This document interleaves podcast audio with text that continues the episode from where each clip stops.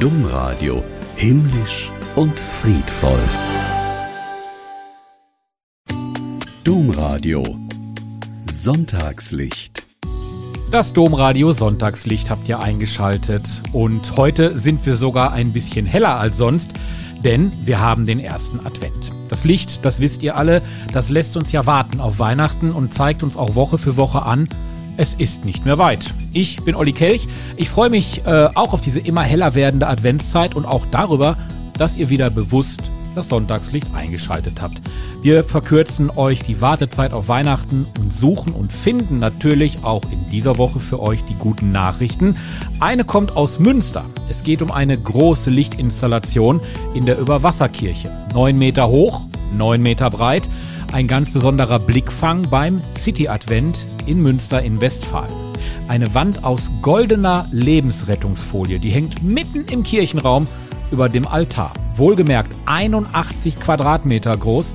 Und das erste, das die Besucherinnen und Besucher beim Betreten des Kirchenraums sehen, das sind die heiligen drei Könige. Erstes, was man sieht, sind die Silhouetten der drei Könige. Das sind Menschen, die auf der Suche sind.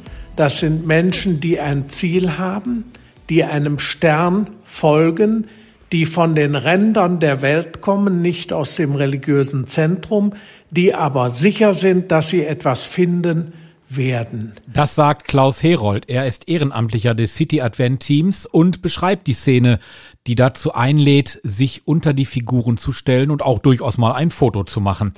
Und danach geht's weiter. Eine lange Rampe im Mittelgang, die führt dann hoch in den Altarraum vor eben diese goldene Wand.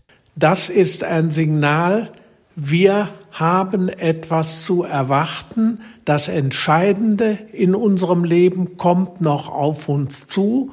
Für Christen und für viele andere Religionen ist das Gott selbst. Und man kann auch durch diese Wand durchgehen und erwartet dann was? Dahinter läuft eine Bildfolge mit vielen Gottesbildern, Impulse, darüber nachzudenken, wer ist für mich Gott. Es ist auch ein Impuls, es auszuhalten, dass wir nie eine endgültige Antwort auf diese Frage finden, zumindest nicht auf Erden. Glauben heißt aber, das aushalten und immer wieder versuchen. Ich habe mir natürlich diese Ausstellung nicht entgehen lassen, bin in Münster gewesen und habe mich eingelassen auf diese tolle goldene Installation mit ganz, ganz viel Rettungsfolie und spirituellen Eindrücken. Und ich muss schon sagen, es ist ein toller Ruhepol zum Vergleich dessen, was draußen vor der Kirche stattfindet, denn da ist natürlich Weihnachtsmarkt. Der Grundgedanke besteht darin, den Menschen, die auf die Weihnachtsmärkte gehen, einen Ort der Ruhe anzubieten, einen Ort, an dem sie sich auf das Wesentliche, was Advent ausmacht, besinnen können. Hab ich doch gesagt. Ich ergänze aber gerne noch, die Ausstellung ist natürlich noch bis Weihnachten in der Überwasserkirche in Münster zu erleben. So, jetzt die nächste gute Nachricht. Dafür muss ich ein bisschen vorab erklären. Die Kirche Seliger Pater Robert Meyer in Poing. Das ist ein kleiner Ort in Bayern, 16.000 Einwohner hat er. Ja, eben diese Kirche, die hat kurz nach der Eröffnung im Jahr 2018 Preise gewonnen. Unter anderem den internationalen Preis für sakrale Architektur als schönste moderne Kirche der Welt. Da muss ich durchatmen. Die Kirche, die hat eine sehr kubische Form und steht auf einem grauen Sockel. Obendrauf, da stehen sich dann tatsächlich zwei pyramidenartige Sprungschanzen gegenüber. Deswegen spricht man dort vor Ort auch durchaus zur Sprungschanze Richtung Gott. Ja, und diese Kirche, die scheint also so beeindruckend gewesen zu sein, vor allen Dingen für einen kleinen Jungen, dass der sich gedacht hat, ich baue das Ding aus Lego nach. Denn genau das gibt es jetzt, diesen Baukastensatz aus Lego. Und wie gesagt, die Idee dazu hatte ein kleiner Junge. In meinem äh, Kindergarten, der daneben ist, ein kleiner Junge und der kam und hat mit Lego rum experimentiert und hat auf einmal so gezeigt, schau mal, ich kann die Kirche bauen. Und da hatten wir eine Idee und haben gesagt, wenn wir das rausbrächten, das, das könnte eine freudige Sache sein. Das sagte uns der Pfarrer der Gemeinde in Poing, Pfarrer Werner. Damit diese Kirche jetzt aber auch in Anführungsstrichen in Serie gehen konnte, musste man einige Steine besorgen. Da wurden dann 300 Bausätze bestellt. Die Hälfte davon gab es dann in Adventskalendern auf 24 Tüten verteilt. 66 Steine in weiß, grau und gelb. Und Fensterteile brauchte man.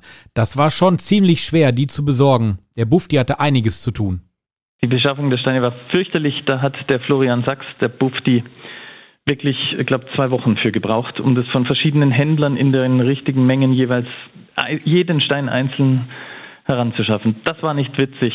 Ähm, deswegen haben wir aber auch nur 300 Sets zusammenstellen können jetzt. Ja, und diese Kirche, die kommt so gut an, dass man auf eine Neuauflage sich freuen kann. Und zwar im kommenden Jahr. Richtig, gestern ist der Bufti wieder da gewesen. Der ist es ja nicht mehr, der studiert inzwischen, aber der hat gesagt, ja, also für die Aktion setzt er sich gerne nochmal hin und dann probieren wir es nochmal, dass wir im nächsten Jahr wieder eine Neuauflage machen. Dann können die Leute aus anderen Regionen ähm, auch wieder an die Kirche kommen. Ach, es gibt so viele schöne Ideen auf der Welt. Man muss nur die Kinder fragen. Die gesamte Geschichte könnt ihr nachlesen auf domradio.de. Bleiben wir noch ein bisschen beim Thema Lego. Ist ja durchaus auch etwas, was unterm Weihnachtsbaum liegen kann. Es sind ja nicht mehr viele Tage bis Heiligabend. Da stellt man sich die Frage, wer bringt die Geschenke? Sinterklaas, Santa Claus, Weihnachtsmann oder aber eben das Christkind? In Engelskirchen, da ist man sich zumindest, was das angeht, sicher, es ist das Christkind, denn das hat dort eine eigene Postanschrift. Also wenn zum Beispiel Kinder dem Christkind schreiben möchten, geht's einfach an das Christkind in Engelskirchen. Das tun verdammt viele. Per Eilpost, mit Glitzer drin, streng geheim gekennzeichnet. Das hat uns auf jeden Fall Britta Töllner, sie ist die Pressesprecherin der Deutschen Post für die Christkind-Postfiliale in Engelskirchen erklärt.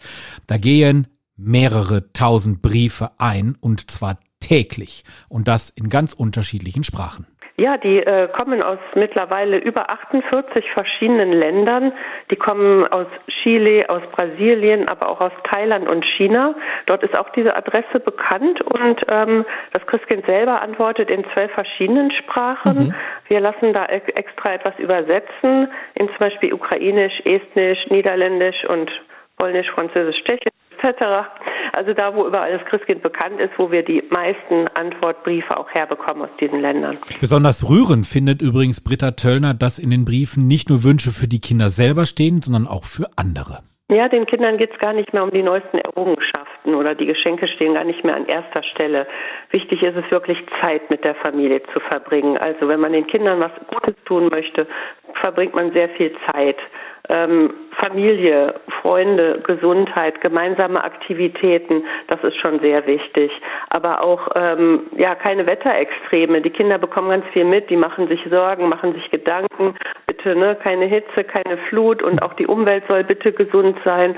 Und ähm, selbst Frieden in Nahost wünschen sich die Kinder. Und wenn das dann schon so bei Grundschulkindern in den Wunschzetteln steht, dann haben die Sorgen und dann bekommen die auch ganz viel mit zu Hause. Kinder ist ja klar, dass Kinder solche Wunschzettel schreiben aber wir wollten wissen, machen das Erwachsene auch? Äh, ja, absolut, absolut. Also wir haben schon mal auch natürlich Teenager, die sagen, du, ich weiß gar nicht, dass es dich gibt, aber ich schreibe dir trotzdem und ich freue mich über einen Brief und vielleicht schreibst du auch noch die Telefonnummer dazu. Aber es schreiben auch Erwachsene für andere mhm. ähm, Senioren zum Beispiel. Ne? Bei uns in der Straße, da wohnt ein netter, freundlicher Mann, der bekommt nie Besuch. Bitte schreib ihm doch mal mhm. einen äh, netten Wunsch. Ne? Oder eine Seniorengruppe in einer Pflegeeinrichtung sagt, äh, schick uns doch bitte ein paar Wunschzettel, dann können wir wir eine kleine Weihnachtsfeier damit verschönern. Also es wird sehr viel an andere auch gedacht. Wir hatten zum Beispiel eine Seniorin von über 99, von 99 Jahren, die dem Christkind vor einigen Jahren ein paar Socken gestrickt hatte, damit es doch nicht friert. Und das finden wir total rührend. Gott sei Dank, das Christkind bekommt keine kalten Füße.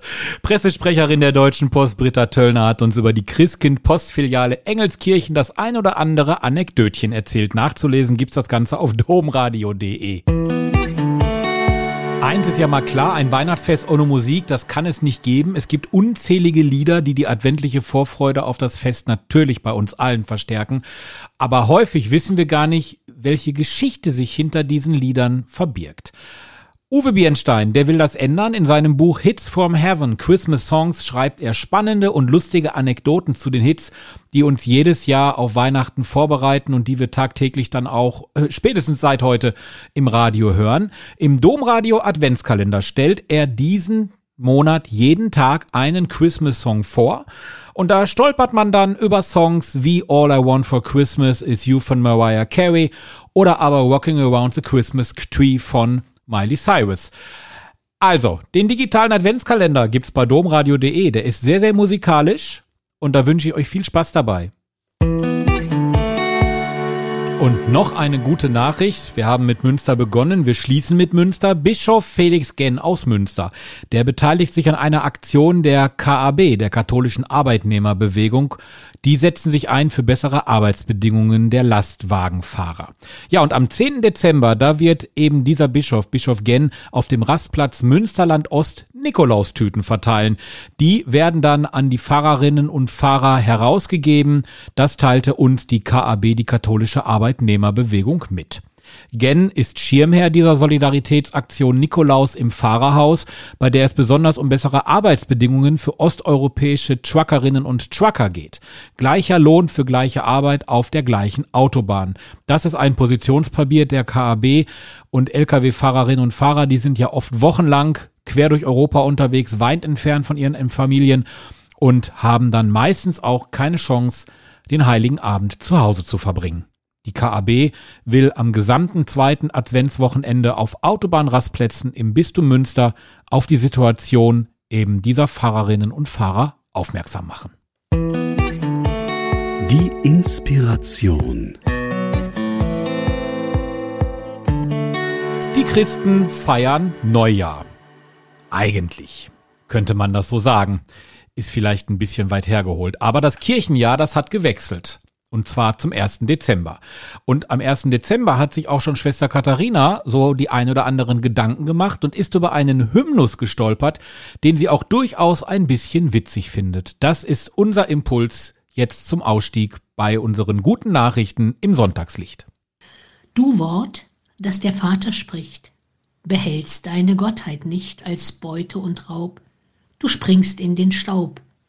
Du Leben, du Licht wirst Mensch, der zerbricht, da fließen die lebensspenden Wasser des Heils. Halleluja. Gott bleibt nicht in seinem Himmel fern und thronend. Er springt in unseren Staub. Er kommt herunter. Aber nicht als der große King und Showman, als der große Diktator, der jetzt sein neues, tolles, großes Reich ankündigt und wahrmacht. Nein, er kommt als Säugling, hilflos, wehrlos, machtlos. Du Leben, du Licht wirst Mensch, der zerbricht. Und dann, am Kreuz, da fließen die lebensspendenden Wasser des Heils. Verstehen, das gebe ich zu, kann ich das alles Jahr für Jahr nicht. Und manchmal ist auch mein Glaube ziemlich gefordert. Aber ich freue mich immer auf diesen Neustart, auf dieses Hoffnungsvolle und auf die neue Chance zu glauben und zu schauen, weil dieser Gott für mich herunterkommt und für dich Schwester Katharina mit ihrem Impuls bei unserem heutigen Sonntagslicht. Den Morgenimpuls gibt es übrigens auch immer jeden Tag, Montag bis Freitag, bei domradio.de. Ich bin raus, wünsche noch einen schönen ersten Advent. Wir hören uns wieder nächste Woche. Macht's gut, bis dann. Tschüss.